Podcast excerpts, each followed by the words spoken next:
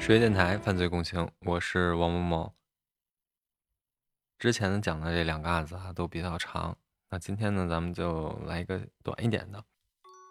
一九九九年三月，北京市朝阳区北四环路北侧亚运村以西有一个豪华别墅区，叫北辰花园。这个北辰花园在当时应该是相当有名的，其实问当地的好多人，应该都对这个案子也有所了解。此别墅区呢，建于九十年代初，是当时北京非常有名的高档别墅区，也是京城首个外销的别墅项目。也就是说，当时的有钱人在这个小区开发之前是买不到别墅的。住在这里面的人呢，当然就是非富即贵了。每家呢都是独栋的小楼，别墅区里面的环境呢也是非常的优雅，还有一个八千平方米的人工湖，光是树木的品种就多达四十余种。此处在多年之后呢，也被建为奥运会的赛用场馆的区域。初春的一天，七号别墅的业主接到了一个电话，说是有人愿意出高价租下他的别墅。双方随后约好时间地点见面详谈。出乎业主意料的是，想要租下他整套房子的人，并不是什么开公司的大老板，也不是家底深厚的富商，而是一个极其年轻漂亮的女人。这个女人自称叫杨洋，身材高挑，一看就是北方人，身高能有一米七多，瓜子脸上忽闪着一双大眼睛，显得格外有神。她步履袅袅，言语举止除了透出一股干练劲儿之外，还带有几分妩媚。杨洋将别墅区里外都参观了个仔仔细细。这栋楼上下两层，共有两个大厅、两间休息室，还有九个带卫生间的客房。随即，杨洋又对别墅区外的园林小路和行车路线也查看了一番。从远处看，二层高的七号别墅被树木遮掩着，若隐若现，既雅致又隐秘。杨洋当即表示非常的满意。很快呢，双方就谈好了租金和支付方式，顺利的签订了租赁合同。这套别墅的租金相当的高啊，是每个月四万八千块钱。这个数字在当时呢，应该是令普通人望而却步的一个数字了。九十年代末的北京，这每个月四万八千块钱的租金呢，可以直接买下一套一百平米的大房子了。这么年轻漂亮的女人，怎么会有如此大的魄力和财力租下一整栋别墅呢？毕竟高昂的租金摆在那里，高投入呢，肯定意味着高回报。这让别墅的业主也不免觉得好奇，便问起杨洋是做什么工作的，以便从侧面了解一下别墅的具体用途。业主得到的回答呢，也算是在情理之中吧。杨洋回答道：“哎呦，大哥，我哪有那么多钱租别墅呀？我是受老板委托办这件事儿的。我们老板可是个大人物，不方便出面。”业主也想了想，觉得也是，因为毕竟那个九十年代嘛，有些大人物做生意什么的，可能不太想让人知道，这也很正常。随后呢，两个人就签订了租赁合同。从三月十八号开始，每天都会有一辆白色的面包车定时开到七号别墅的门口。从车上会下来几个美女，而这些美女无一例外都是身材诱人、肌肤细腻、容貌娇媚的年轻姑娘。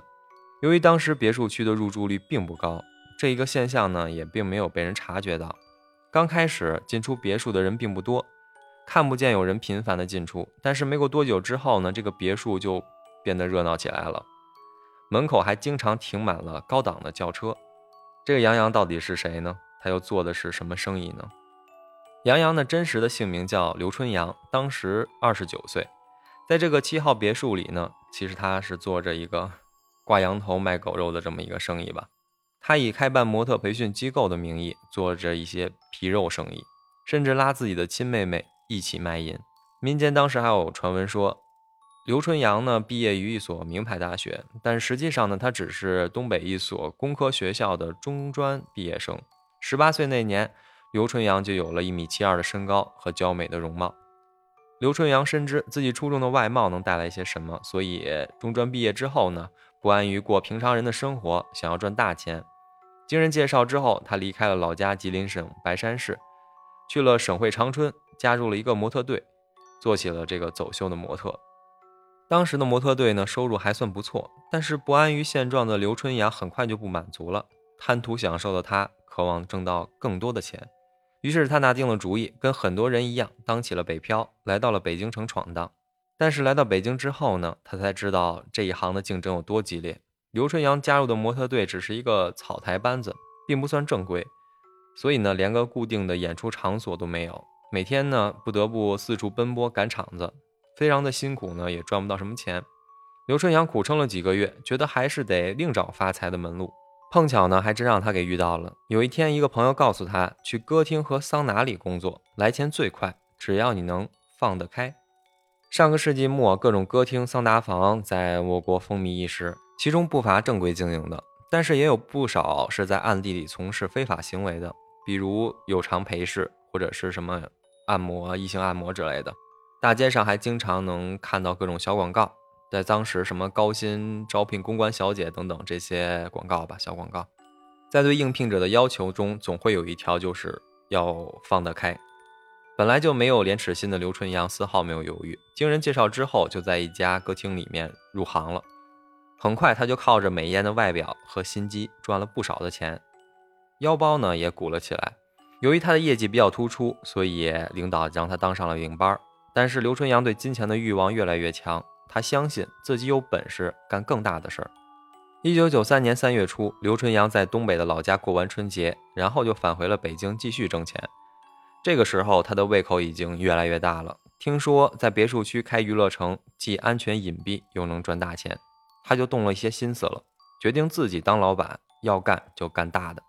当时咱们国家的互联网算是刚刚兴起，远没有现在这么发达。人们获取信息的方式呢，除了电视、广播之外，就剩下报纸啊、刊物这些纸类的纸媒了。于是呢，他就在街边买了一份精品购物指南，也是当时比较热门的一个杂志吧。从上面就找到了一家别墅的房产中介。通过中介呢，刘春阳租下了七号别墅，开始自己做老板。刘春阳在操持这个行当的时候呢，也算是有点手腕了，展现出了非常强的经营头脑。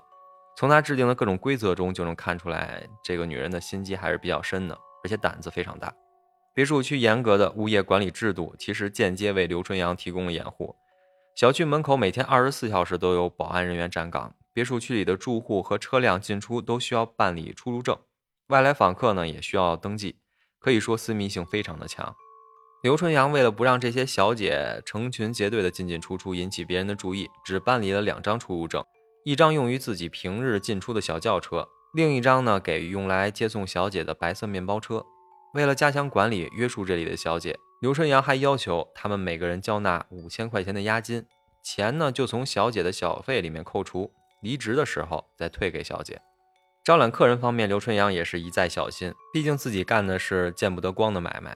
首先，刘春阳的别墅实行的是会员制，接待的都是熟客或者是通过熟客介绍过的客人，生人呢是一概不接待。其次呢，客人来别墅之前需要提前打电话告知车牌号，然后在指定的地方等候。刘春阳会派人出去接应，把客人的车带进别墅区。刚开业的时候呢，生意也是特别的冷淡，这个让刘春阳很是着急上火。他一面让手下的小姐们赶紧联系曾经的老客户，一面还寻觅人才来当他的副手，一起打理别墅里的这个生意。经过朋友的介绍，一个名叫张芳晶的女人被刘春阳给看中了，成为了别墅里的领班。这个张芳晶和刘春阳一样，也是一个有才能但是用错了地方的女人。张芳晶是黑龙江的齐齐哈尔人，大专文化，当时二十六岁。张芳晶的到来呢，让别墅里的生意也逐渐走上了正规化和制度化。他帮助刘春阳对非法的项目服务进行定价、收费，甚至记账，还经常召开什么集体会议。除了必要的技能培训之外，更多的都是要求小姐们要尊重客人，注意服务态度，讲究卫生。虽然从这个时候起呢，别墅的生意开始蒸蒸日上了，但是刘春阳在内心里呢，始终都是谁都不信，包括张芳晶。刘春阳为了推脱责任，一直对手下人说，别墅的生意是属于一位大老板的，他自己只是给别人打工。为了让众人相信他的谎言，他还特意从老家找来了一位远房的亲戚，在张方晶等人的面前演了一出戏，借此打消了他们的疑虑。他还一直对外人说，这栋别墅是吉林某位大人物的产业。其实呢，这些都是他自编自导的。刘春阳这个人呢，很多疑，也很机警。晚上呢，从来不在别墅里过夜，不管多晚，都会回到自己在朝阳区花家地北里租的租住地。那套房子呢，距离别墅大概有七八公里远。七号别墅之所以能让客人们一来再来，除了环境隐秘、管理严格，还有一个很重要的原因就是小姐们高质量的服务。而这些小姐自甘堕落在风尘之中，都是心甘情愿的，无非就是为了一个钱字。而在这些小姐里面，最让人意想不到的就是刘春阳的亲妹妹刘春平。刘春平在吉林老家跟男朋友吵架之后呢，就来到了北京来投奔姐姐，直接就在七号别墅里面上班了。刘春平本来也是打算出卖皮肉，但这个时候她突然发现自己已经怀孕了，不能接客了。刘春阳呢，就让她在吧台工作，或者是帮助收拾卫生，每个月给她两千块钱。当然呢，两千块钱的月薪在当时也不算低了。但是刘春平呢，还是嫌钱太少了，不满足，因为他看着其他人都是日进斗金啊。所以他肯定自己羡慕的不得了。仅仅几天之后，刘春平就下定决心，为了多挣钱拼了。就这样呢，刘春平也开始接客。不得不说，有的时候呢，金钱的魔力确实能够让人丧失一切良知。在这些小姐当中呢，也不乏一些已婚的女人。年过三十的张艳丽当时已经结婚了。她从幼儿师范专业毕业之后呢，就在某市政府的机关的幼儿园工作。虽然收入不多呢，但还算是一份稳定的工作。但是张艳丽不甘清贫，来到了北京。她先到了一家公司搞起了药品推销，当时的收入还算不错，每个月能够挣到两三千块钱。只不过天天到处跑客户做推销，让她一直抱怨辛苦。后来呢，一位朋友告诉她，做按摩师很挣钱，每个月能够挣好几万。当时什么也不懂的张艳丽一听就心动了。就这样，经过朋友的介绍，她也来到了七号别墅工作。张艳丽之前是从来都没有在什么歌舞厅或者是桑拿里面工作过。认为来这里呢，就是给客人做正规按摩的，可以边学边干。虽然当时他已经年过三十了，但是面容姣好，看上去就像二十岁出头的姑娘。刘春阳看上了张艳丽的模样和曾经做过幼儿教师的独特气质，就先留下来这个小白了。刘春阳先让其他的小姐给张艳丽介绍一些日常的服务项目。听到这些项目的时候，当时的张艳丽其实有点害羞。因为她当时听都没有听过这些比较花样多的男女之事，但是刘春阳呢也有自己的办法，他干脆就让这个张艳丽跟别的小姐去学，他们去客房为客人服务的时候呢，就让张艳丽在旁边看。当时一个个不堪入目的场景，差点把张艳丽给吓晕过去。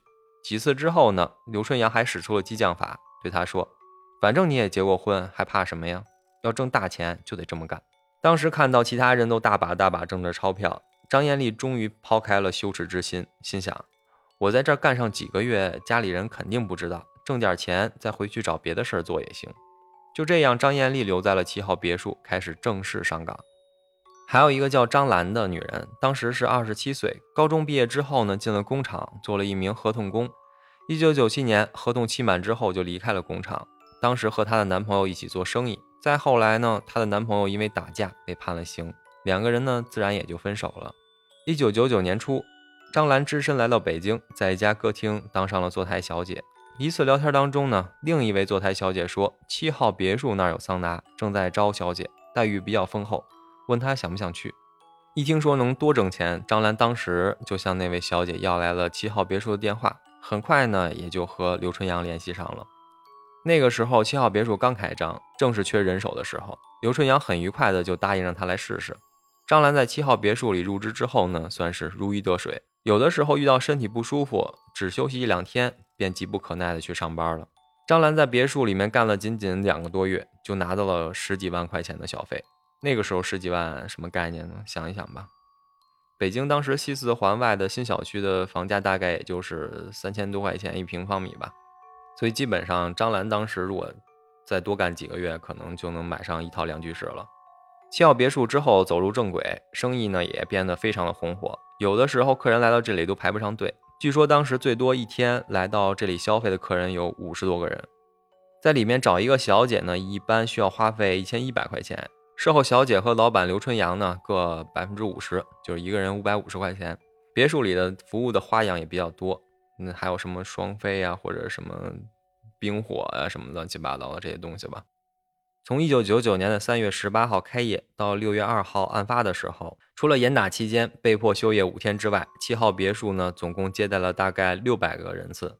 仅五月三十号到五月三十一日的这两天里面，就接待了嫖娼人员八十个人，收入呢十万多块钱。刘春阳所得的盈利呢大概是三十三万，减去大概十五万块钱的房租，在不到三个月的时间里面就获利了十八万块钱。要是照这个速度让刘春阳再干那么一年的话，在北京置房置地买豪车，估计都不是梦了吧？当然呢，上天并没有继续给刘春阳发财的机会。当年五月的时候，七号别墅周围的居民向北京市公安局举报，称该别墅的门口每天晚上都停了好多高档的汽车，并且从别墅内经常传出一些不堪入目的声音，因此怀疑这里是一处性服务场所。当年的《北京晨报》还报道了这件事情。而且还就用了这个举报的原因做了一个标题，这个标题还比较有意思啊，叫“嗷嗷叫声招致举报，花园别墅深藏阴窝”。一个看当时这个也算是一个标题党啊，还挺震撼的。警方马上就开始了侦查和蹲守。经过半个多月的工作呢，警方决定收网了。一九九九年的六月二号，这是一个普通的周三夜晚，一辆轿车缓缓地驶进别墅区内，车里坐着某省来京的一位大人物。这次呢，他本来是要在次日向有关部门汇报工作、参加汇报会的，但与此同时呢，别墅区内的工作人员们已经梳妆完毕，备好了美酒，等着老板们的到来。当晚来别墅寻欢的人横跨了政商两界，共同的特点就是要么有权，要么有钱。其中一位是外贸公司的经理，也算是这里的常客了，已经光顾了不下六次了。还有北京某区一个行政执行执法单位的两名干部，他们当时下到辖区检查工作的时候，由地主出面请客，也来到了这个地方。还有某石化公司的工会主席和司机。正当这些人都沉浸在肆意的狂欢当中的时候，别墅外面突然警笛声大作，北京市公安局三十名干警对这处卖淫窝点进行了突击检查，别墅内顿时就乱作一团，嫖客和小姐们被一锅端了。刘春阳的助手张方晶被当场抓获。除此之外呢，还有八名小姐、二十多名嫖客以及两名服务员。当晚嫖客和小姐的人数比例已经超过了二比一，可以见得当时别墅里的生意有多红火了。就是嫖客比小姐的数量还要多。但是最重要的人物刘春阳却落网了。当晚，刘春阳原本和往常一样在别墅里面照料生意，突然有一个在别墅里干过的小姐给他打电话说：“刘姐。”我刚路过七号别墅，别墅外面有好多警察，警惕性非常高的刘春阳心里咯噔了一下，心想：坏了，要出事儿了。但是他表面仍然故作镇静，为了保全自身，不惊动警方，刘春阳决定自己先出逃，不告诉其他人。他和张方晶打了个招呼，说自己身体有点不舒服，先回去了，让他帮忙照料一下生意。到家之后呢，刘春阳第一件事情就是将所有有关别墅的账本和消费单据全部销毁。